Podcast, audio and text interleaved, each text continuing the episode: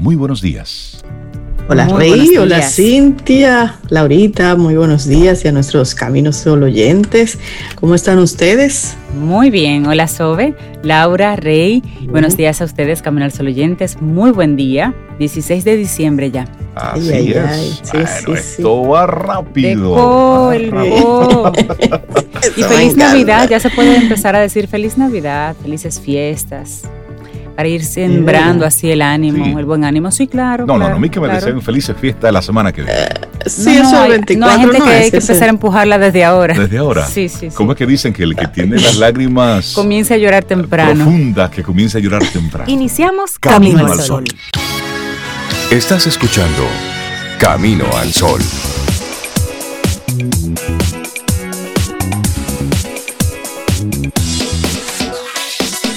Tus momentos favoritos, ese es el tema que queremos plantearte en el día de hoy.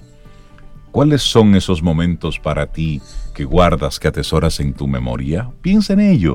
este es el tema del día, tus momentos favoritos. Y viene acompañado de esa actitud camino al sol. A veces no salen bien. Recuérdalos y revívelos cuando puedas. Uno de mis momentos favoritos tiene que tuvo como consecuencia un chichón. Pero yo lo recuerdo con cariño. Porque fue la primera vez que pude estar así con unos patines cuesta abajo. que terminó en un chichón, pero esa sensación fue maravillosa. Pero hasta eso es parte de ese recuerdo. Claro. Sí, sí, sí, Mira que fue tan favorito que lo recuerdas todavía. Sí, sí, sí. Es que yo nunca llegaba a pararme con los dos patines. En mi familia me decían, ponte uno. Y cuando lo domines, agarras el otro. Y ese día yo dije, no, mira, yo me voy a ah, caer. Pero voy a poner los dos. Y dicho y hecho. pero pasé un buen tiempo eh, de pie. una pared. es momento de reflexión. Camino al sol.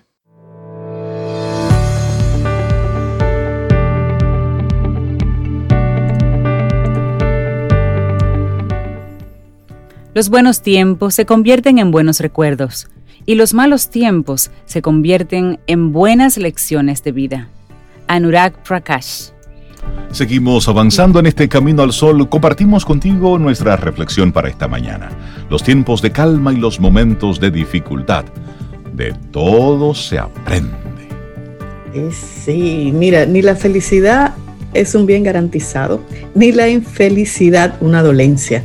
Ambas realidades son parte misma de la vida y de las dos se aprende porque a veces los días de calma nos dotan de valiosos significados, esos por los que vale la pena luchar en momentos de dificultad. Todo relato vital se escribe con la tinta de los tiempos de calma y los momentos de dificultad. Hay muy pocas personas que pasan por este mundo siendo inmunes al sufrimiento, esquivando cual fabulosos atletas los obstáculos que de vez en cuando trae el destino. Cada uno de nosotros custodiamos ya un rodaje existencial para entender que de todo se aprende, de lo malo y también de lo bueno. Y dentro de la sabiduría popular circula una idea muy común que nos recuerda aquello de que uno aprende verdaderamente, verdaderamente lo que es la vida cuando la adversidad llama a su puerta. De algún modo, de alguna manera, hay quien piensa que el auténtico conocimiento lo trae la angustia, los momentos de desesperación y los días en que perdemos algo o alguien que nos es querido. Asumir este enfoque es cuanto menos un error. Toda experiencia suma aprendizaje, sea pequeña, sea grande, sea aterradora o esté inscrita en la más indiferente rutina. Es necesario estar abiertos a cada evento, a cada sensación, a cada estímulo que surge y enriquece nuestro día a día, porque todo lo sentido suma. Y todo lo experimentado es valor añadido a nuestra mochila de vida. Ser receptivos, y hacer uso de un enfoque sensible, curioso, resiliente a su vez, nos permite sin duda alzarnos como buenos navegantes en el complejo devenir del destino. Señalaba John May, psicólogo de la escuela existencialista, que la depresión es básicamente esa incapacidad del ser humano por construirse un futuro e incluso la incapacidad de creer en él. Es cierto, los tiempos difíciles siempre traen consigo un incremento de este tipo de condiciones psicológicas, esas en que las personas caemos en la indefensión, en el abatimiento más profundo y también en la imposibilidad de pensar más allá del sufrimiento presente. Quizás por esto mismo sean tan decisivos esos tiempos de calma, de equilibrio, de bienestar. De algún modo nos recuerdan qué es lo importante y qué es aquello por lo que vale la pena luchar. Los días marcados por ese pacífico devenir en el que todos son rutinas, en el que los días se suceden en armonía unos a otros, actúan como anclas, nos aferran a lo importante, hacen que nos reconozcamos a nosotros mismos en esas rutinas y que construyamos vínculos con los que amamos. Claro, esos momentos donde todos son certezas, actúan como vacunas para instantes de dolor, porque nos guían, porque nos recuerdan esas cosas por las que vale la pena esforzarnos y ascender de nuevo tras haber tocado fondo. Y la felicidad no es un bien garantizado, no es algo perdurable en el tiempo. Igualmente, la infelicidad no es un error del destino, no es una mancha que todo lo emborrona, ni tampoco la incapacidad de alguien para ver las cosas de otro modo. En absoluto. Tanto lo uno como lo otro forma parte de la propia existencia, de lo que somos, de lo que es, a fin de cuentas, la historia de su propia humanidad. Ahora bien, hay un hecho interesante. Quienes han conocido la estabilidad, quienes han disfrutado de una buena infancia y de momentos vitales enriquecedores, suelen afrontar los momentos duros con mayor habilidad. Los tiempos de calma y los momentos de dificultad suponen para estas personas valiosos momentos de aprendizaje. No obstante, hay una excepción curiosa y relevante a la vez. En un estudio llevado a cabo en la Universidad de California y en la Universidad Southwest en China, nos señalan algo interesante. Los niños que han sido abandonados o que han sufrido maltrato logran, en buena parte de los casos, superar sus traumas al alimentar la esperanza. Imaginar que su futuro va a ser feliz y propicio les otorga una gran fortaleza psicológica. Interesante. Haber conocido el bienestar y la felicidad e incluso proyectarla de cara al futuro nos confiere una gran capacidad para superar los momentos complicados, como dijo anteriormente Rey, pero los tiempos de calma y los momentos de dificultad van y vienen. Son además el reverso de una misma moneda, no siempre los podemos prever y cuando llegan disfrutamos de los primeros y sufrimos con los segundos. Lo más importante de todo eso es no aferrarse. Y no podemos aferrarnos a la idea de que esa calma va a durar siempre. Pensar que la felicidad de ahora es tinta indeleble es un error. Asimismo, también es un error pensar que la adversidad es permanente, que esos días complicados y hasta dolorosos van a mantener su cuota de manera indefinida. Es responsabilidad nuestra impedir que ese malestar se cronifique y para ello hay que invertir recursos, despertar fortalezas, saber pedir ayuda, permitirnos sanar poco a poco. Podríamos entonces asumir, por lo tanto, que los tiempos de calma y los momentos de dificultad son cíclicos. Sin embargo, abundan más los primeros que los segundos, y es en los momentos de bienestar cuando construimos nuestros significados vitales.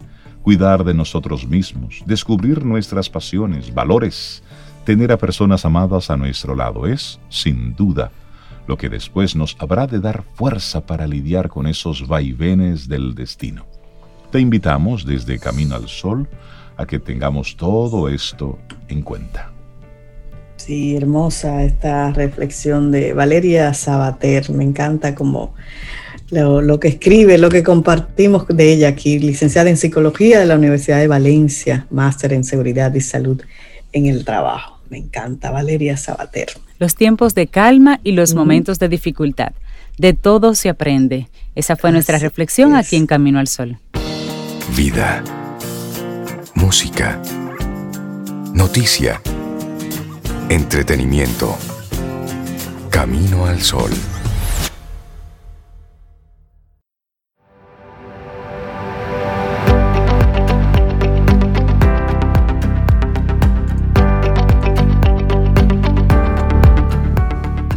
Bueno, nuestra siguiente frase viene de Siad Abdenur y dice, la vida es como una cámara. Concéntrate en lo que es importante, captura los buenos momentos y si las cosas no funcionan, haz otra toma. Me gusta esto. Si no te gusta lo que ves, bueno, haz otra toma. Puedes hacerlo. Seguimos avanzando aquí en Camino al Sol. ¿Y qué nos enseña el 2020? ¿Qué podemos hacer mejor en el 2021? Hoy en este segmento queremos invitarte a mejorar nuestro proceso de toma de decisiones. ¿Y quién estará a cargo de este tema? Bueno, una mujer que es especialista en negociación, liderazgo transformacional, comunicación estratégica, bienestar y productividad y desde que llegó a Camino al Sol fue para quedarse. Sharon Aikumano. Buenos días y bienvenida Sharon, ¿cómo estás? Muy buenos días, Rey, Cintia, Sobeida. Feliz, feliz, muy contenta y, creo que estos espacios que nos permiten reflexionar sobre las oportunidades, sobre las cosas buenas, sobre las buenas tomas de la Cámara este año y sobre aquellas que quizás quedaron un poco borrosas o con alguna imperfección, ¿qué podemos hacer para que en la próxima oportunidad, en la siguiente toma, salga un poco mejor? Así es, buen día Sharon, siempre bueno verte. Y queremos preguntarte Sharon, ya estamos celebrando nuestros últimos programas de este, de este 2020 y el tema propuesto para hoy es eso, ¿Cuáles han sido los aprendizajes y las enseñanzas? Y pudiera ser una pregunta quizás un tanto reiterativa para todos nuestros colaboradores, pero tomando en cuenta en que cada uno de los que colaboran en Camino al Sol tienen una visión de la vida tan interesante, tan profunda, tan rica, pues nunca las respuestas se parecen siquiera, porque están conectadas con tu experiencia personal. ¿Qué nos enseñas? ¿Qué te llevas de este 2020? ¿Qué se lleva la humanidad de este 2020? Eh, y esa pregunta acerca de qué aprendemos en el año 2020, sin duda es una pregunta importante y, que tiene que estar sobre la mesa para todos nosotros. En lo personal he hecho esa reflexión y, la coloco en dos dimensiones, como siempre hago, en el plano personal y, y por supuesto también en el plano profesional como consultor y coach en diferentes organizaciones, bien importante el proceso de toma de decisión. La toma de decisión es fundamental por diferentes razones. La primera es porque tiene mucho que ver con el tipo de pensamientos que rodean la decisión. Por supuesto, también los pensamientos nos llevan a algunas emociones, a unas acciones probablemente como producto de la decisión. Y como sabemos, la reiteración, la repetición de las acciones nos lleva a hábitos y esos hábitos en definitiva a nuestro destino. Eso suena fuerte, e intenso, pero lo, lo comulgo con eso plenamente. Creo que nuestros hábitos y nuestras decisiones van moldeando, van definiendo posiblemente nuestro futuro, nuestro destino y también las posibilidades de desarrollar nuestro potencial. Por eso, dedicar unos minutos a entender, a reflexionar en qué consiste ese proceso de toma de decisión. Me refiero al proceso, al proceso que nos lleva finalmente a decidir una cosa u otra. ¿Cómo es ese proceso? ¿Qué hacemos? ¿Es espontáneo, es improvisado, está en base a hábitos y rituales pasados? ¿O me detengo y reflexiono? ¿Ante qué procesos, ante qué circunstancias yo decido incursionar en un proceso más amplio y profundo y en cuáles actúo de manera más automática e inconsciente? Y yo creo que este año 2020, como en definitiva nos puso en pausa en muchos aspectos, eh, nos solicitó que ese proceso fuera mucho más profundo y, mucho más dedicado. Por eso quisiera hoy reflexionar acerca de quizás cuatro grandes puntos que nos pueden ayudar de cara al 2021 a que cuando iniciemos un proceso de toma de decisión personal o profesional sea un proceso del cual salgamos satisfechos. Es decir, finalmente la decisión, por supuesto, será aprobada con el tiempo, pero que en el momento en que adoptemos esa decisión nos sintamos mucho más seguros, mucho más confiados y con la esperanza positiva de que los resultados de esa decisión sean buenos para nosotros y para los que nos rodean. Sharon, hay una frase que, se utiliza con cierta frecuencia, aquello de que no hay decisiones malas o buenas, sino que hay mm. decisiones.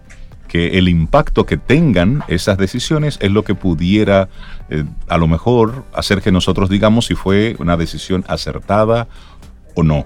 Tomando en cuenta esto, esto que te acabo de compartir, esa sensación de una decisión que acabo de tomar, pero que internamente sé que es posible que no sea la, la más correcta, ¿Cómo puedo dentro de esos pasos, dentro de ese proceso, ir despejando mis dudas para tomar una decisión en base a un ambiente de certeza? Es, ese último punto, Rey, ambiente de certeza, es de lo que hemos carecido ¿no? a lo largo del año 2020. Con relación a, la primera parte de tu enunciado, bien, bien interesante, es que eh, el tema de los procesos de toma de decisión se trata fundamentalmente de lo que hacemos ab inicio, es decir, antes de tomar la decisión. Otra cosa, por supuesto, es lo que ocurre post decisión. Post decisión ocurrirán consecuencias, algunas positivas, otras quizás no tanto, y, las tendremos que evaluar en base y a la luz de lo que ocurrió, no siempre quizás como lo esperábamos antes de tomar la decisión. Eh, yo, yo, creo que es importante que reflexionemos sobre estos dos momentos. Uno es el proceso antes de tomar la decisión y cómo yo incursiono, cómo inicio este proceso y cómo hago de ese proceso lo mejor que esté en mis manos para que al final pueda influir positivamente en el resultado. Por otro lado, hay un sinnúmero de imponderables, hay elementos que dependen de mí, hay otros que no dependen de mí. Esos elementos imponderables eh, afectarán finalmente las consecuencias. Cuando tú comentas al inicio sobre que no hay decisión buena o mala, eh, sin duda que depende mucho de la perspectiva que lo hagamos. ¿Cuál es el impacto que tuvo mi decisión? ¿En, en qué personas? ¿En qué contexto? Desde el punto de vista financiero, ¿cómo afectó a la organización esta decisión? desde el punto de vista emocional y humano, cómo afectó esta decisión. Desde mi punto de vista personal, cuáles fueron las consecuencias para mí de esta decisión. Siempre podemos, en base a la reflexión que ustedes incluso compartieron al inicio, pensar que de todo se aprende, incluso de las consecuencias negativas o de las malas decisiones, por lo cual podríamos decir que incluso una mala decisión o una consecuencia negativa nos deja un aprendizaje y en ese sentido compartiría contigo ese enunciado de que no hay decisión buena o mala. Sin embargo, si lo ves desde otra luz, podemos ser mucho más objetivos y neutrales en el momento en que se toma esa decisión y pensar, eh, ¿cuál es ese impacto que tiene en el corto, mediano y largo plazo en diferentes dimensiones? Desde el punto de vista organizacional, por ejemplo, hay muchos instrumentos cuando se hacen las planificaciones estratégicas. Temas como, por ejemplo, el, el, el análisis PESTEL, el análisis FODA, eh, el Canvas. Entonces, hay muchas herramientas a través de las cuales tú observas una organización con, diferentes dimensiones, financiero, eh, competencia, el mercado, el cliente, el recurso interno. Cuando haces el estudio desde el punto de vista personal, hay una herramienta maravillosa que es el círculo de la vida, en donde divides este círculo en diferentes triángulos o espacios a los que tú consideras tienes que dedicar tu vida y tu tiempo. Entonces puedes colocar carrera, pareja, eh, crecimiento personal, eh, apoyo a la comunidad, etcétera. Son las áreas que tú decides. Entonces, si tú tomas en cuenta ese círculo de vida, o por otro lado, el Canvas, el análisis PEST, el, FODA, y ves diferentes dimensiones, ¿cuál ha sido el impacto de mi decisión eh, en el corto, mediano y largo plazo en cada una de esas esferas? Y posiblemente haya formas de medir impactos negativos. Por ejemplo, de una forma muy cuantitativa lo vemos en el aspecto financiero. Puedo tomar una decisión hoy que impacta las finanzas de la empresa o mis finanzas personales. No entro allí porque esa es el área de especialidad de muchos otros colaboradores. Pero lo que quisiera compartir justamente es, eh, y Rey, creo que nos pones en contexto, es que la toma de decisión solicita de nosotros entrar al proceso de toma de decisión con conciencia, en la medida,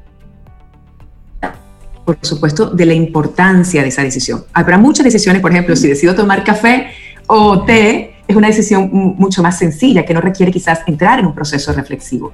Hay muchas decisiones que hacemos de forma automática, si nos cepillamos los dientes, si nos bañamos o no nos bañamos, pero son, son automáticas quizás. Pero hay otras por ejemplo, este año para muchos de los que tienen responsabilidades en, sus organizaciones de toma de decisión con relación a sus colaboradores, con relación al marketing, con relación al producto o servicio que ofrecen, han tenido que tomar decisiones. ¿Cómo ha sido ese proceso?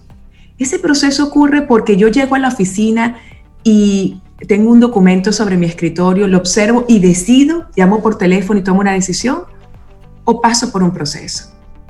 Y es allí justamente donde hoy quiero compartir cuatro grandes y, positivas recomendaciones para el proceso y hacer que las decisiones sí sean, como tú indicas, todas buenas, que no hay buenas ni malas, sino que todas nos permiten aprender. Tomamos nota, Sharon. paso uno. paso uno, paso uno. La primera, este ha sido un año, eh, como decías también, Rey, de, incertidumbre, no de certidumbre. Ha sido un, año de estrés, de incertidumbre y un área de no control.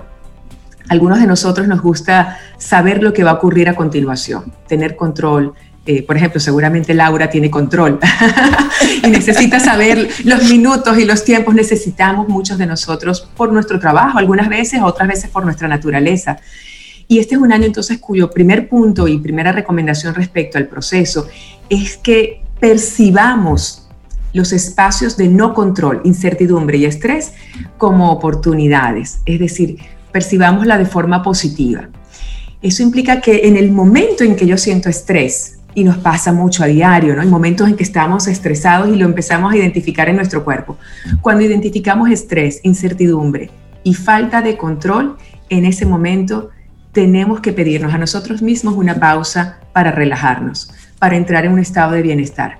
No tomemos decisiones con sensaciones de físicamente, manifestadas físicamente, en las que sintamos estrés, incertidumbre y no control. ¿Qué podemos hacer en ese momento? examinar nuestra emoción, respirar profundamente, hacer una pausa, cambiar de actividad, hacer una actividad que nos regale bienestar, como por ejemplo escuchar música, sobeira, acceder a una playlist que nos agrade. Y en ese momento en que empezamos a respirar y relajarnos, estamos tomando el primer paso de este proceso que nos va a ayudar a una mejor toma de decisión. Ese es el primero, percibir de forma positiva los momentos de estrés, incertidumbre y no control y acceder a un espacio de relajación y, de bienestar. Segundo punto importante, este me encanta, es reconocer nuestros puntos ciegos. Mm. Yo insisto y, lo digo con mucha frecuencia, muchas veces lo que nos lleva al error no es lo que no sabemos, lo que nos lleva al error es lo que damos por cierto y está equivocado. Es decir, ah, estoy apoyándome en algo que no tengo esa seguridad de que eso es así, sino que solo estoy intuyendo. Así es. Entonces, bueno, y por supuesto la intuición es positiva, pero tenemos que también darnos cuenta que hay muchos puntos ciegos. Quienes tienen la responsabilidad de tomar decisiones porque son cabeza de, familia, porque lideran una organización, tienen que saber que no tienen la verdad en sus manos, que hay puntos ciegos, que necesitamos sin duda alguna retroalimentación y la búsqueda de información mucho más amplia, mucho más precisa respecto a los datos que nos permitan tomar una decisión más acertada. Antes de tomar una decisión, cuando empezamos este proceso, primer punto, relajarnos, estado de bienestar, percibir positivamente el estrés y la incertidumbre. Segundo punto, reconocer que tengo elementos y áreas ciegas. Esas áreas ciegas me, me, me piden, me solicitan que yo pueda retroalimentarme de mi equipo, de mis clientes, de mis colaboradores, hasta de mi competencia, de personas que admiro y respeto. Participar de un proceso en el cual yo reciba retroalimentación. Qué importante es esto. Muchos de nosotros tomamos decisiones con la certeza, con la seguridad de que los datos que tengo en la mano son definitivamente verdad o son ciertos. Y no necesariamente es así. En mi caso personal, este año, con muchas decisiones que hemos tomado en la organización, hemos expuesto las situaciones a nuestros colaboradores, hemos consultado y producto de esa consulta y esos focus group, esas, esas reuniones en conjunto, surgen ideas maravillosas, muchas veces que nos dan luz para que esa decisión sea mucho más acertada de lo que hubiera sido si no participábamos de ese proceso. Así que importante también tomar nota de esos puntos ciegos, estar conscientes que existen y solicitar retroalimentación. El tercer punto, este es el quizás más amplio en el que me quiero detener, pero lo voy a hacer rápido en aras del tiempo también. el, tema de tomar decisiones basados en principios. Basados en principios. ¿Qué significa esto? ¿Cuáles son nuestros valores, nuestros principios? Como organización, sin duda alguna, apoyarnos en la visión, la misión, los valores de la empresa. Como personas naturales, saber cuáles son esos principios universales a los que yo me, con los que yo me siento identificada, a los que yo endoso. Y una vez teniendo claros esos principios o esos valores, hay cuatro preguntas y de verdad que invito a la audiencia, si tiene oportunidad, a tomar nota de esas cuatro preguntas porque son súper valiosas, súper valiosas en un proceso de toma de decisión. La primera, pregunta basada en principios. ¿Por qué hago esto? ¿Por qué hago esto? Eh, nos lleva a reflexionar. Segunda pregunta. ¿Hay alguna tensión? ¿Hay alguna tensión en este proceso que requiere mi atención?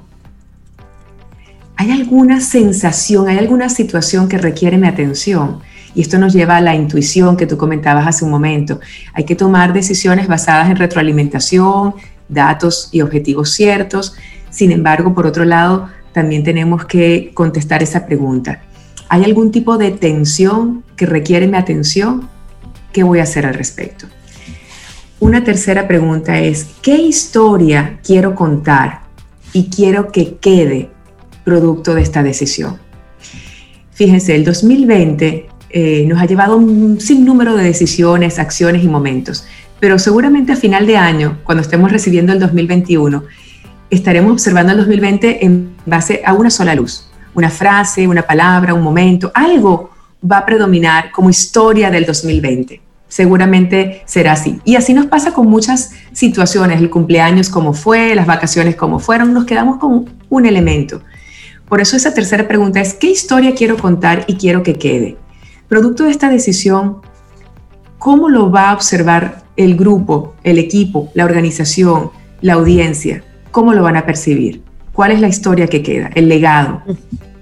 Y la cuarta pregunta es, ¿esta acción o esta decisión es sabia en mis propios términos? Cuando me refiero a sabia, aplico un poco todo lo que tenga que ver con mi experiencia cada uno de nosotros tiene diversos niveles de madurez o de evolución, eh, tanto profesional o espiritual. Y cuando hacemos la pregunta de si esta decisión o acción es sabia, convoco mi sabiduría, el nivel que tengamos, pero consiste fundamentalmente en entender que tengo una experiencia pasada, un nivel de madurez, y necesito ver esta decisión o esta acción en base a la experiencia del pasado. En base a esa luz, ¿es sabia o no es sabia esta decisión? Así que resumo, esas cuatro preguntas son ¿por qué hago esto? ¿Qué historia quiero contar? ¿Hay alguna tensión que requiere mi atención? Y por último, si nuestra decisión es sabia a la luz de nuestra experiencia pasada. Esas cuatro preguntas a mí me han ayudado muchísimo, empezando por la primera, ¿por qué lo hago? es, es un tema personal, hay una subjetividad, una emocionalidad hay un elemento que, que, tengo presente porque esta mañana me vi expuesta ante una situación o es algo que realmente requiere esta decisión. Es, es, fantástico ir por ese proceso. Y la última, la última recomendación, ya no parte de la tercera que es basada en principios, es la misma que ustedes compartían hace un momento sobre, en la reflexión sobre el aprendizaje. Y a mí me encanta esta, este enunciado. A veces se gana, es decir, a veces logramos que nuestras decisiones nos lleven a consecuencias positivas. A veces se gana y a veces se aprende. Me encanta repetirme a mí misma que cuando no gano, aprendo. Y cuando le enseñamos incluso a los niños en estos espacios tan competitivos, ¿verdad? En los juegos, en las dinámicas entre hermanos, entre gemelas. Eh, a veces se gana y a veces se aprende. Creo que nos da una, una perspectiva de cara al 2021 también. Nosotros este año hemos aprendido enormemente y yo quiero con, estas cuatro recomendaciones invitar a nuestra audiencia a que tomen mejores decisiones, a que entren al proceso de toma de decisión, porque la decisión nos lleva a una acción que repetida a lo largo del año se convierte. Totalmente. Para mí este año 2020 ha sido un año también de cambio en mis rituales, en mis hábitos. Estoy segura que para muchos de nuestra audiencia un hábito importante incorporar es escuchar en la mañana Camino al Sol. Ese es un hábito que tenemos que incorporar. Una, una buena decisión. Y por otro lado, el, que todas estas decisiones nos lleven siempre a, a, acciones y repetición de acciones que al final nos lleven a consecuencias positivas. Evaluemos, levantarme temprano me lleva a una buena consecuencia a lo largo del día, a lo largo del año tomar eh, mucho café, ¿a qué resultado me lleva? Levantarme temprano, como decía, tomar una ducha fría, eh, escribir un diario, escuchar eh, contenido edificante, llamar a las personas queridas y hacerles saber que las amo. ¿Cuáles son esas acciones que he tomado a lo largo del año 2020 que repetidas construyen un hábito, un ritual. Y lo que propongo para el año 2021 es, que elijamos en este proceso de reflexión y de toma de decisión cuáles han sido los rituales que incorporé en el 2020. Para mí, por supuesto, ha sido escuchar Camino al Sol todas las mañanas. Gracias por ello. Gracias. ¿Cuáles han, ¿Cuáles han sido esos rituales que me ayudan, me construyen como ser humano, como profesional y hacen que mi proceso de toma de decisión en el 2021 sea mejor. Por eso detengámonos unos minutos y pensemos en todos esos hábitos, cuáles quiero conservar y cuáles voy a desplazar, aquellos que ya no quiero tener más en mi vida, ¿qué voy a hacer al respecto? Así que la invitación es a modificar esos hábitos. Sí, me encanta la propuesta porque me, me llega la, la, imagen de no tomar la vida a la ligera. Y creo que en tus, en tus palabras hay mucho de eso, de no tomar la vida a la ligera. A veces vamos tomando decisiones importantes y lo hacemos en, en piloto automático.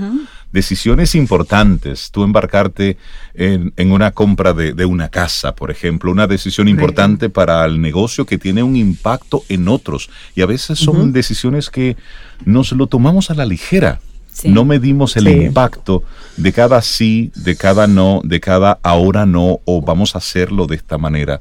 Lo vamos tomando a la ligera, cual si la vida o los que están con nosotros fueran, fueran elementos desechables, y no lo es. Así es que mm, Sharon, gracias, por sembrarnos esta idea en el día de hoy. Que tengas felices fiestas.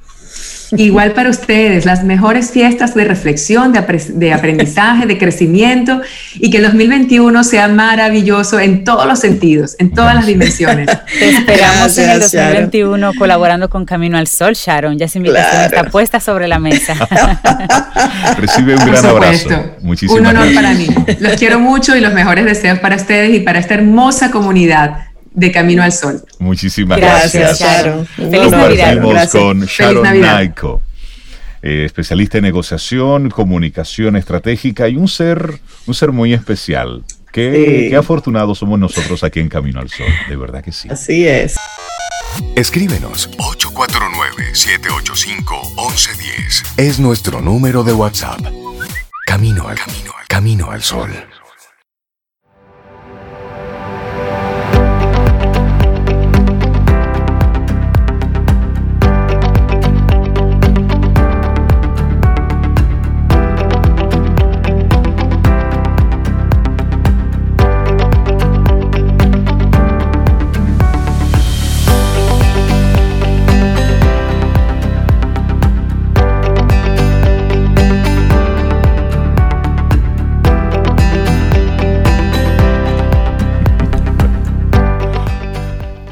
Cuando estás alegre, cuando dices sí a la vida y te diviertes y proyectas positividad a tu alrededor, te conviertes en un sol, en el centro de cada constelación y la gente quiere estar cerca de ti. Una frase de Sharon Alder. Seguimos nosotros avanzando. Eso está, eso está precioso. Qué lindo, sí. Queremos hacerle un mensaje público a nuestra productora. Tranquila, no te preocupes. A ella le va a dar casi un infarto. Sí, Laurita, controla estas fieras, Laurita, no te, dejes, no te dejes.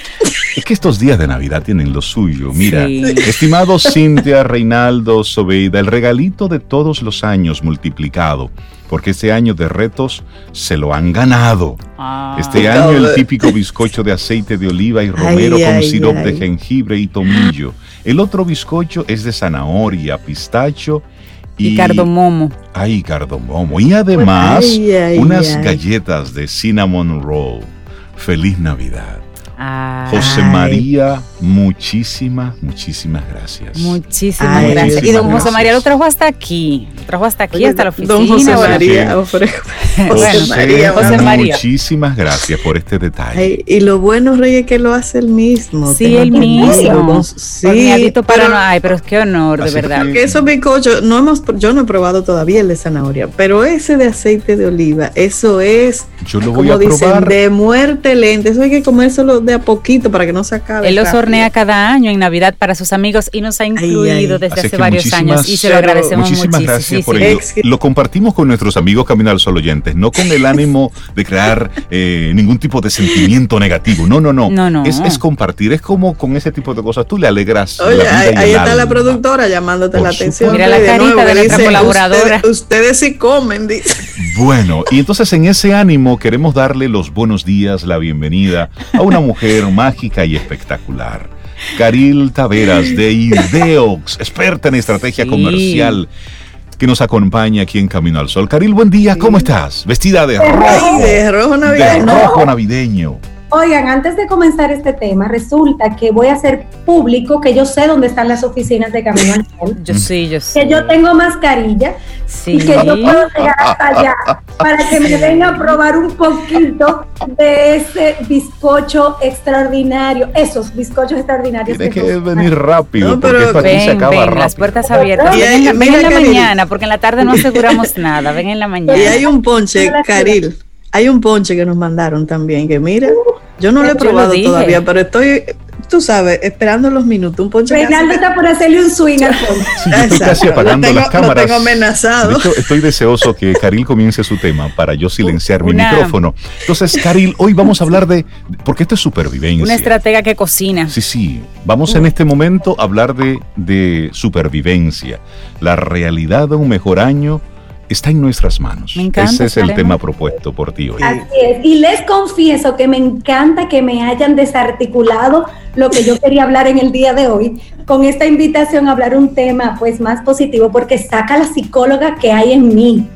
O sea que trabajar este tema me encantó. Le escribí a Laurita y le dije, Laurita, eh, me encanta mi tema de hoy, así que espero que también les guste. Miren, hace poco estaba leyendo sobre este tema del sesgo de supervivencia. Una cosa súper curiosa, les confieso que yo no lo había escuchado, aunque al parecer es un tema que mucha gente sabe de eso.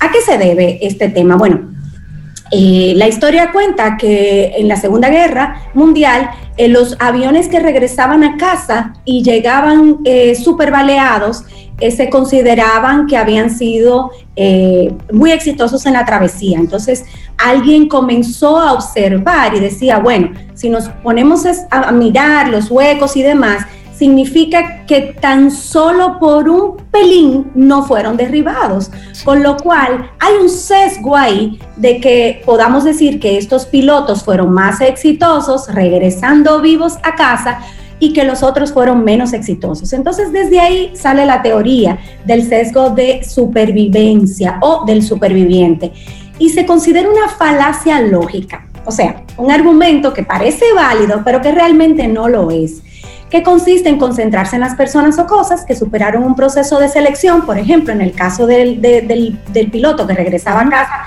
con el avión lleno de huecos, pero regresaba, ¿verdad? Y aquellas que, bueno, fueron pasadas por alto en un momento puntual. Este tipo de sesgos nos lleva a conclusiones falsas y de diferentes formas eh, nos lleva a tomar decisiones equivocadas.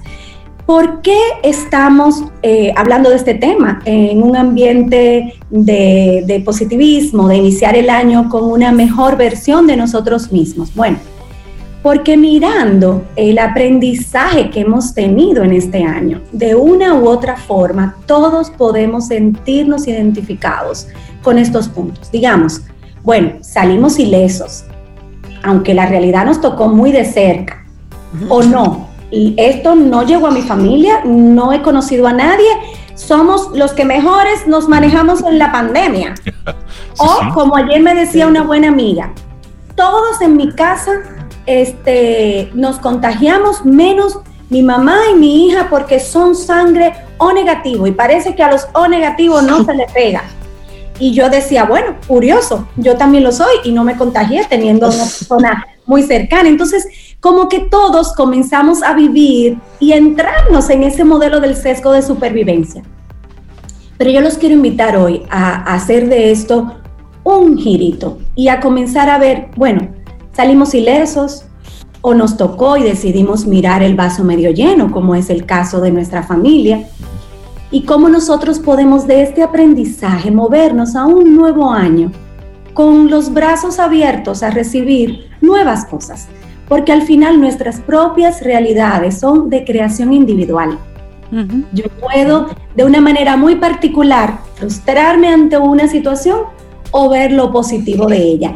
Y hay aprendizajes que yo en lo particular he tenido y que me encantaría poder compartir con, con nuestros Camino al Sol oyentes y con ustedes, por supuesto. Realmente necesitamos grandes cambios. Ese es el primer aprendizaje. Una de las cosas positivas de las crisis es que realmente nos ofrecen el espacio y el momento para cambiar drásticamente el curso de nuestras vidas o la forma en que estábamos haciendo las cosas. Estos cambios no van a suponer placer en el momento que lo estamos viviendo, pero luego que aprendemos a vivir en esa nueva normalidad, entonces comenzamos a darnos cuenta de que era necesario. Si tú me preguntas, Karili, para yo poder aprovechar esta experiencia tuya, ¿qué hago? Bueno, una recomendación. Anotar en tu diario electrónico o, o manual o análogo, ¿verdad? ¿Cuál es tu mayor deseo para vivir una nueva normalidad tuya propia a nivel personal y a nivel profesional? Me encanta esa propuesta porque cada quien tiene su normalidad y dentro del caos esa normalidad es lo que te da balance, es lo que te da seguridad, es, es como tu, tu bastón. Me apoyo en esto que conozco, pero porque porque lo integro, porque son, son mis hábitos, son mis costumbres y es lo que a mí me da la sensación de control. De bienestar y control. De bienestar. Eso es así. Un segundo aprendizaje. El contacto es mucho más importante de lo que pensamos. Totalmente. Está infravalorado el contacto. ¿Quién reconocía la importancia de una simple sonrisa de un total desconocido en un día a día, en el supermercado, cruzando la calle? Ahora yo trato de sonreír con los ojos de tal manera que se den cuenta que debajo de la mascarilla hay una amplia Difícil es interactuar sin tú poder identificar los microgestos con las mascarillas. Es así. O ese abrazo al amigo, si hablábamos hace un rato. sobre todo el abrazo. el abrazo. Choca los cinco, choca los cinco, ese apretón de manos, esas pequeñas muestras de contacto que teníamos diariamente y que han desaparecido, que hemos sacrificado y que en su ausencia nos hemos dado cuenta de la importancia vital para nuestro bienestar. Recomendación, elige hoy tres amigos con los que hace tiempo no has tenido contacto. Reinaldo inició hoy con su primer amigo con el que no ha tenido contacto antes de entrar al aire, ¿verdad? Llámale, hazle un video, háblales, cuéntales lo que estás pensando, dile que te hacen falta, que extrañas ese gran abrazo. La tecnología es uno de los temas que trabajamos profesionalmente, pero que nos sirve de manera personal. Nos ha mostrado que tiene el máximo potencial para mejorar la calidad de nuestras vidas. Ha sido satanizada para muchas cosas, pero bien utilizada es buenísima. ¿Hasta qué punto la tecnología nos está ayudando a estar en contacto, a permanecer en camino al sol, a pesar de que no podemos estar en el estudio haciéndolo como lo hacíamos en el pasado? El, sector funerario, por ejemplo, ha visto en la tecnología la oportunidad de que los familiares que no están cerca puedan participar del último adiós a un ser querido. Lo vivimos en nuestra familia. Mi tía falleció hace 15 días y vive en los Estados Unidos. Y mi mamá y todos en República Dominicana asistimos al funeral por Zoom. Estuvimos ahí por Zoom. Entonces, de alguna manera, eso era impensable en el pasado. ¿Por qué no aprovechar la tecnología como un medio para celebrar, despedir, crecer y desarrollarnos? Una recomendación, prueba algún canal de comunicación nuevo en estos días para estar conectados con tus familiares y amigos. Amplía tu, tu espectro. Cuarto aprendizaje la falta de rutina es un gran problema. Sí, totalmente. Pequeñas cosas que creamos para que nuestras vidas sean más estructuradas. Y en esta mente estructurada como la mía, créanme, esto ha sido una de, los, de las grandes áreas de trabajo para este tiempo. un desafío para ti. Un desafío. Entonces, como recomendación y por lo, porque me ha servido a mí, hacer, dejar de hacer y seguir haciendo. ¿Cuáles son las cosas que debo comenzar a hacer? ¿Cuáles son aquellas que ya debo dejar de hacer porque eran parte de una rutina improductiva del pasado? ¿Y cuáles quiero mantener? Para mí, despertar muy temprano, sentarme en mi balcón con una taza de café antes de que el ruido de la ciudad inicie, Vivo en una avenida, con lo cual seis y media de la mañana es una delicia, a las siete una locura. Eso para mí lo debo mantener porque me conecta conmigo, me conecta con el día y me permite pues pensar en cómo quiero manejar ese día. Moverse, moverse es algo que debemos hacer a pesar de que estemos con una movilidad mucho más limitada. Hacer ejercicio, sabemos que ayuda a procesar las emociones complejas y todos hemos vivido emociones complejas en este tiempo. El video que sacaron nuestros amigos eh, de Dominicanas Got Talent para el, lanzamiento de su segunda edición, señores, yo lloraba como una niña.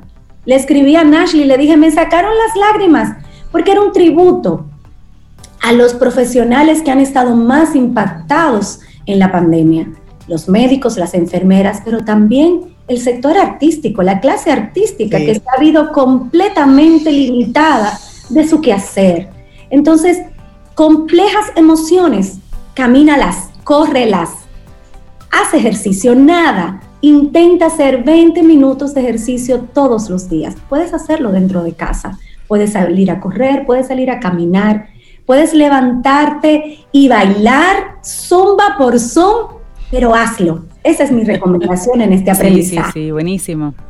El poder reside en el aquí y el ahora. ¿Cuántas veces habíamos escuchado esa frase y la tomábamos a la ligera? Tenemos, las horas del día son contadas y la pandemia nos mostró que la vida misma es limitada. Tenemos que quererla, tenemos que disfrutarla, tenemos que apreciarla, exprimir cada gota de nuestras vidas ¿Qué cosas has vivido en este tiempo por las cuales estar agradecido? Piensa en este momento, al menos tres. Yo en lo particular, porque termino el año en salud, porque mis padres están en salud y mis hijos están en salud, porque he podido trabajar, gracias a Dios, a lo largo del año desde mi casa y porque he podido contar a mis amigos verdaderos que a pesar de la distancia hemos permanecido en contacto. Esas son mis grandes tres áreas de gratitud. Y eso nos lleva al último punto, la gratitud como la mejor forma de apoyo emocional en lo personal y para otros. Tanto como apreciamos a las enfermeras, a los médicos, igualmente debemos apreciar a todos los profesionales que han hecho posible que nosotros sigamos adelante en cualquier ámbito que haya sido importante para nuestras vidas la chica del salón se arriesgó cuando le permitieron abrir y abrió para darnos cariño, cortarnos el pelo, hacernos las uñas. Gracias cielo por este tiempo que me has permitido ir con mascarillas y atendernos. Son relevantes, son pequeños detalles, pero son relevantes. Por eso nuestro mensaje de cierre hoy, yo quiero enmarcarlo en la gratitud.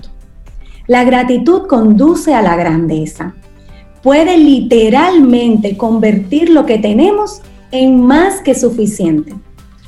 El trabajo en alegría, el caos en orden y la incertidumbre en claridad.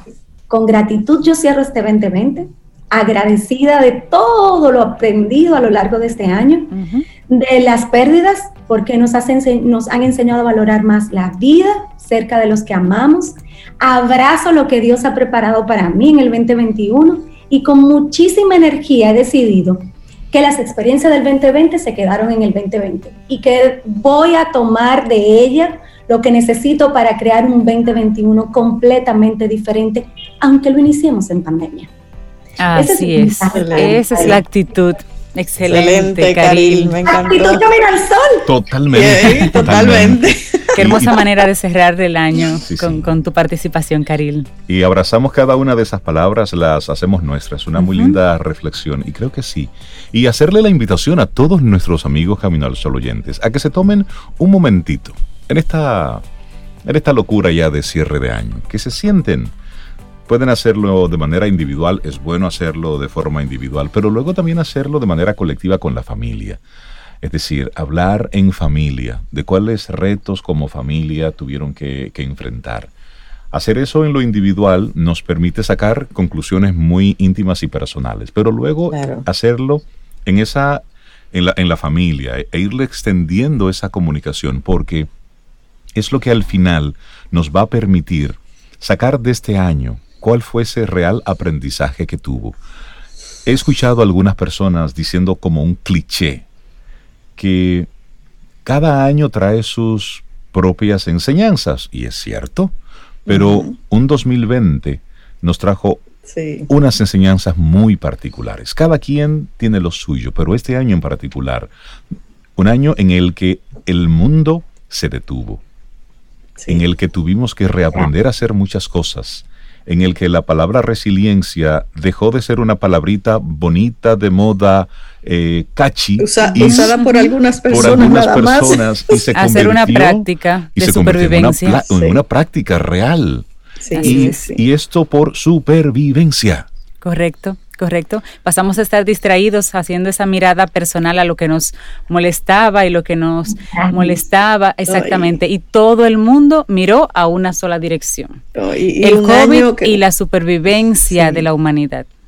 Y para mí importantísimo este año fue que nos obligó a desaprender.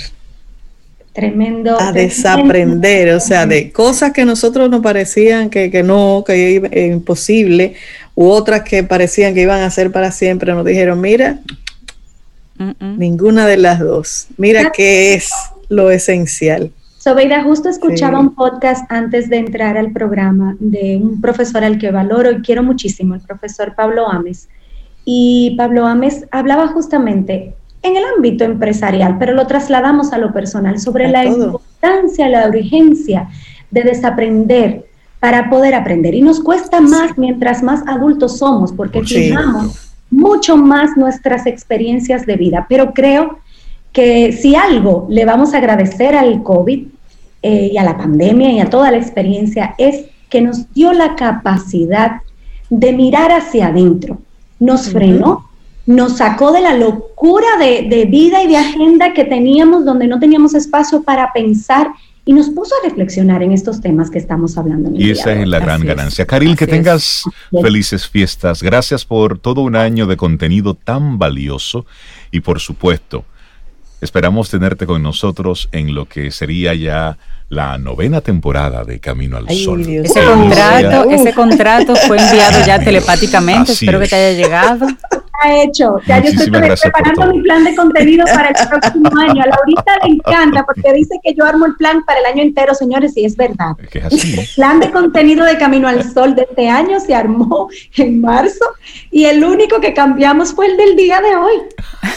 Oh, wow. estaba súper en plan. Karil planificada, estructurada. Sí, sí, Los quiero mucho. Muchas gracias por recibirme. Gracias a los Camino al Sol oyente por escucharnos, por sus comentarios que nos llegan por las diferentes redes sociales. Ha sido todo un placer poder estar con, con ustedes este año.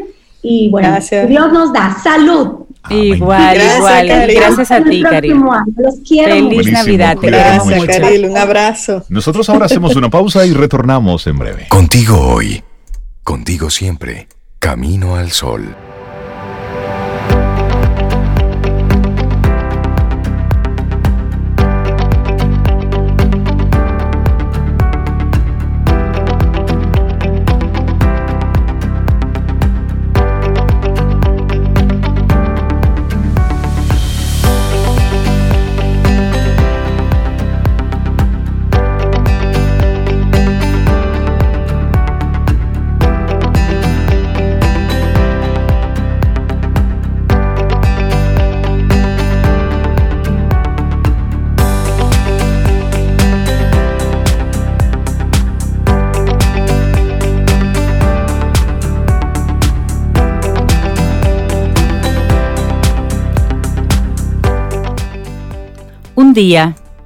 Todo lo que te preocupaba antes se habrá ido, y lo único en lo que estarás pensando es en los buenos momentos que tuviste en ese tiempo también. Lena Karesh. Seguimos avanzando, esto es Camino al Sol a través de estación 97.7 FM y también conectas con nosotros a través de caminoalsol.do. Recuerdo que esa es nuestra página web. Ahí estamos conectados. Cada día vamos colocando ahí los diferentes momentos del, programa. Y hace unos minutitos recibimos un, un detalle muy especial de parte de José María. Y él me mandó una nota aparte por WhatsApp en el que él me dice, y lo voy a leer, Rey, aquí les estoy dejando algo para ti, para Cintia, y me dice específicamente de qué se trata, y luego me dice, los de Sobeida se lo dan aparte. Ella dio instrucciones precisas de que no se lo dejen allá para que sobrevivan. Entonces, como yo no soy baúl de nadie.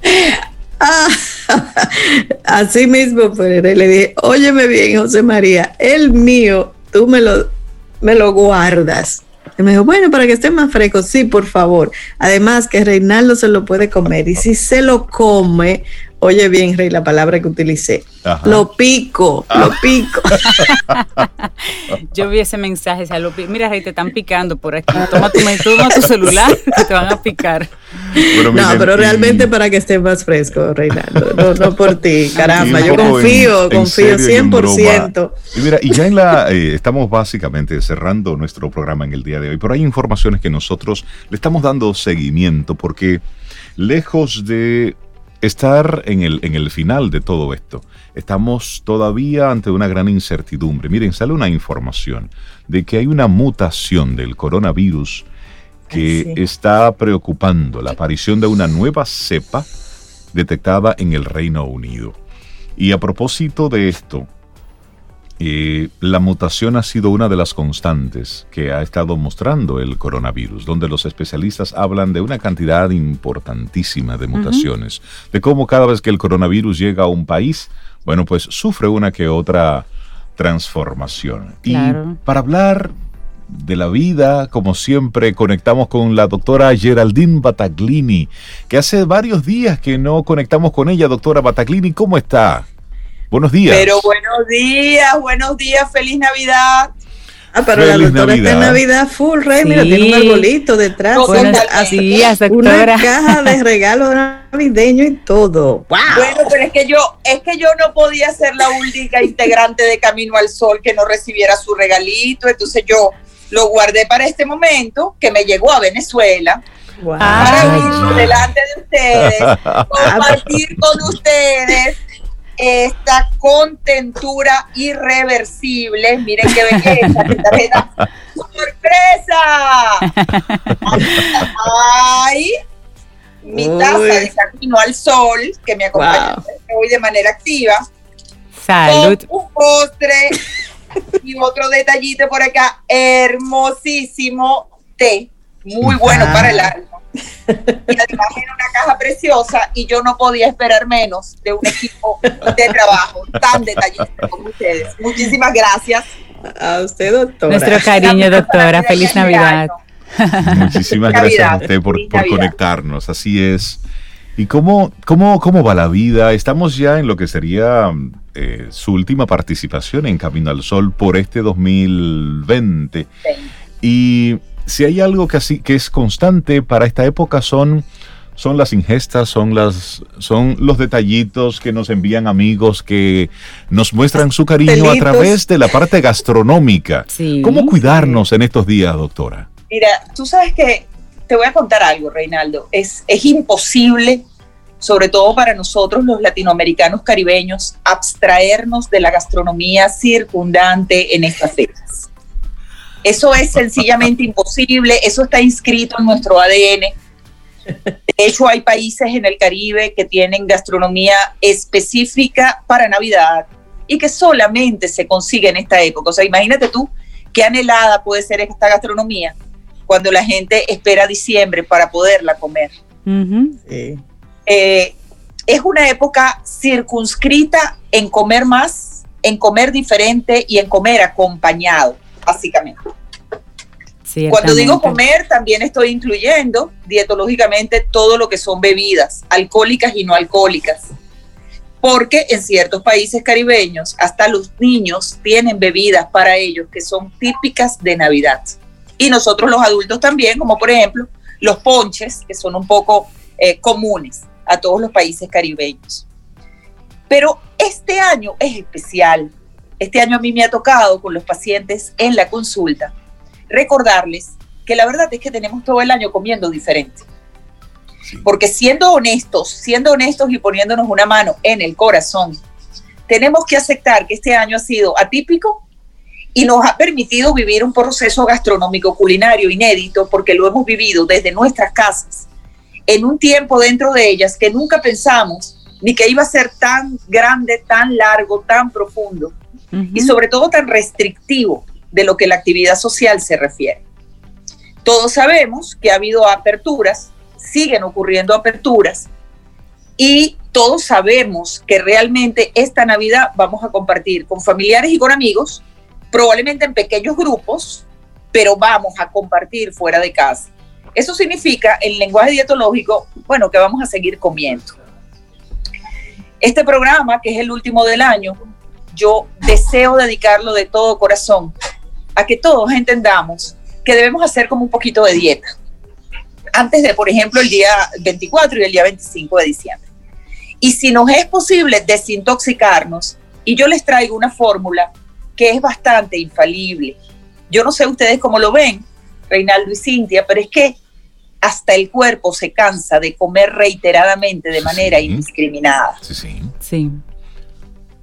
Entonces, yo como médico, como ser humano, como esposa, como mamá y como hija también de mi mamá, que ya tiene una edad que necesita el apoyo de nosotros los más jóvenes, les exhorto a todos a hacer un poquito de dietita. Si nos es posible, repito, a desintoxicarnos y se logra a través de dos vías que están al alcance de prácticamente todos. La primera, aumentar la ingesta de agua. Cuando digo aumentarla, digo literalmente consumir agua continuamente durante las horas diurnas, continuamente. Y la segunda, consumir alimentos en forma líquida y si es posible del reino vegetal y si es posible frutas jugos de frutas. Y ustedes dirán, ¿y por qué los jugos de frutas nos desintoxican? Porque la fruta nos da dos cosas importantes. La primera es la fructosa, que es el azúcar proveniente de ella, o sea, nuestra energía para vivir. Si consumimos jugos de frutas, vamos a tener energía para acometer nuestras actividades cotidianas, por supuesto respetando aquellas que requieran un gasto calórico mayor, por supuesto. Pero además la fruta nos da nutrientes, en forma de vitaminas, enzimas, coenzimas y algunas de ellas, algunas de ellas proteínas. ¿Estamos alimentados consumiendo frutas? Sí. De hecho, hay una corriente nutricional que se llama el frutivorismo. Personas que solo consumen frutas. Allí ya no estoy de acuerdo, porque como dietólogo entiendo y además cuido mucho la alimentación balanceada y equilibrada. Pero hay frutívoros en el mundo y viven y viven, entre comillas, medianamente bien. Entonces, a tomar mucha agua y a consumir frutas si es posible en forma de jugos. ¿Cómo se hace esto? Normalmente se toma un vaso de jugo de frutas cada dos horas durante un máximo de ocho ingestas en 24 horas. O sea, ocho vasos de jugos de frutas al día. ¿Y qué frutas deberían ser estas? La que usted quiera siempre y cuando sean diferentes. No le pido que tenga ocho frutas diferentes en su nevera, pero mantenga por lo menos cuatro, en pos de tener a mano un equilibrio de nutrientes que no permita eso, acometer las actividades del día. ¿Y cómo se hace? ¿Cada cuántos días? ¿O cómo es la frecuencia semanal? Un día sí, un día no. Si lo hacemos un día sí, un día no, antes del 24 de diciembre, primero, está garantizada libras más, libras menos. Debemos perder por lo menos cuatro libras de aquí al 24 de diciembre en un ser humano adulto y sano. Y en segundo lugar, nuestro cuerpo va a estar preparado para esa explosión maravillosa gastronómica de Navidad. Me gusta eso. Entonces, básicamente eso. ¿Qué les parece a ustedes mi propuesta? ¿Y, cuál, es, cuál fruta usted sugeriría, doctora? Definitivamente el guineo, definitivamente. Eh, no sugeriría las cítricas porque necesitan generalmente el aporte añadido de azúcares a menos de que utilicemos azúcares eh, un poco poco calóricos como la stevia, pero la gente normalmente esto no gusta mucho. Entonces serían frutas que tuvieran ah, ya su azúcar natural. Natural, ok. Ya su azúcar natural. Una buena, un buen jugo de naranja, eso es demasiado importante por el, por el aporte de potasio. Y si quisiéramos hacerlo extremadamente bien, piña, pepino y unas hojitas de espinaca sería mi combinación ideal, porque pina, pepi, piña, pepino y unas hojitas de espinaca nos da además un aporte proteico fabuloso, que es un speed energético bien interesante para comenzar nuestros días. Eh, hay otras frutas extremadamente eh, importantes, pero que yo digo que siempre son como las grandes olvidadas, que es la guanábana, las grandes olvidadas de nuestra zona. Me encanta. La guanábana es una fruta poco apreciada, poco ponderada para lo que nos da. Yo incluiría dentro de mis cuatro frutas definitivamente a la guanábana. Y hay otra fruta que no pertenece mucho a nuestro gremio, que son los cranberries. Los cranberries, que, son, que es una fruta dentro de los alimentos llamados superfood. ¿Qué nos permite el cranberry? El cranberry nos permite salud renal. Cuando consumimos cranberry, nos estamos desintoxicando a través de nuestra orina. El cranberry permite la excreción de desechos biológicos rápidamente a través del riñón, limpiando además las vías urinarias. Yo lo incluiría dentro de nuestras cuatro frutas. Ojalá natural, pero eh, se consigue más bien. Dígame. No, no, no, sigue. que, se, que se consigue más bien envasado. Es difícil conseguirlo natural. Eh, yo en Venezuela lo consigo natural eh, y lo proceso. Lo preparo como se prepara cualquier fruta más bien licuado. Eh, pero yo incluiría el cranberry. Entonces, cranberry, guanábana, un buen jugo de naranja con pepino y hojas de espinaca y definitivamente guineo.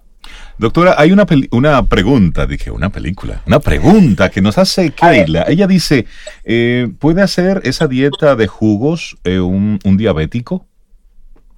Totalmente. Es que para un diabético eso es una misa de salud. Siempre y cuando, siempre y cuando seleccionemos mejor las frutas que en un paciente no diabético y no deberíamos consumirlas después de las 5 de la tarde, porque como dije al principio, las frutas tienen azúcar, su azúcar natural que es la fructosa.